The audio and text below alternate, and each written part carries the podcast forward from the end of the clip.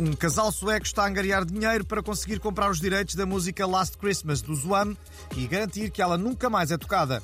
É uma atualização do velho ditado Queres 5 tostões para te calares? Que passa Queres 22 milhões para te calares? Lamentamos que o pacote não inclua também o All I Want for Christmas da Mariah Carey e descobrimos um português que também está a tentar juntar dinheiro para calar alguém. Bom, penso que, penso que agora todos vão perceber porque é que eu assinei pelo, pelo Almocegem. Foi para juntar dinheiro para conseguir calar as minhas irmãs e a minha namorada. Eu prometi que dava um cofre do teu Patonhas a cada uma, a cada uma delas, se elas deixassem de dizer coisas no Instagram. E vou trabalhar para isso. Penso que, penso que, penso que é uma boa causa e o resto não me interessa. Está então tudo explicado. Quem passou recentemente por um clube árabe foi Jorge Jesus, que fez questão de deixar alguns conselhos a Cristiano Ronaldo. É assim, é pá, o primeiro conselho é que ele inventa alcunhas para os colegas, né? Porque, porque nunca vai conseguir distinguir os nomes deles, né? No Hollywood eram todos Mohamed. Maneiras que para, para mim ficaram o Orelhas, epá, o Gordo, o Coisinho, enfim, estou a ver a ideia, né?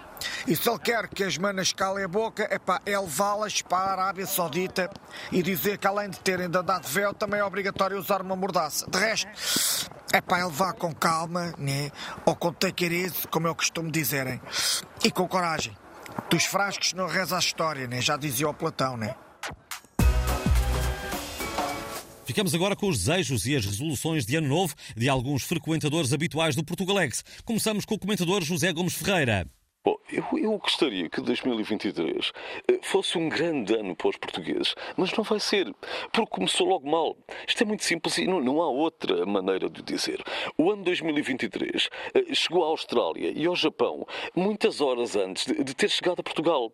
Até a Roménia nos ultrapassou e recebeu 2023 duas horas antes. E a culpa é naturalmente do governo António Costa, que, que não fez as reformas necessárias. É muito simples e não, não há outra maneira de dizer.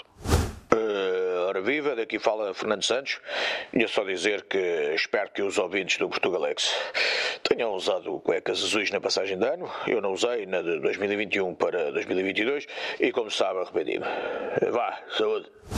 Hello, sou Nuno Luz e quero desejar um bom ano a todos, menos ao Diogo Faro e à Fernanda Câncio, porque são pessoas que me irritam. Happy New Year!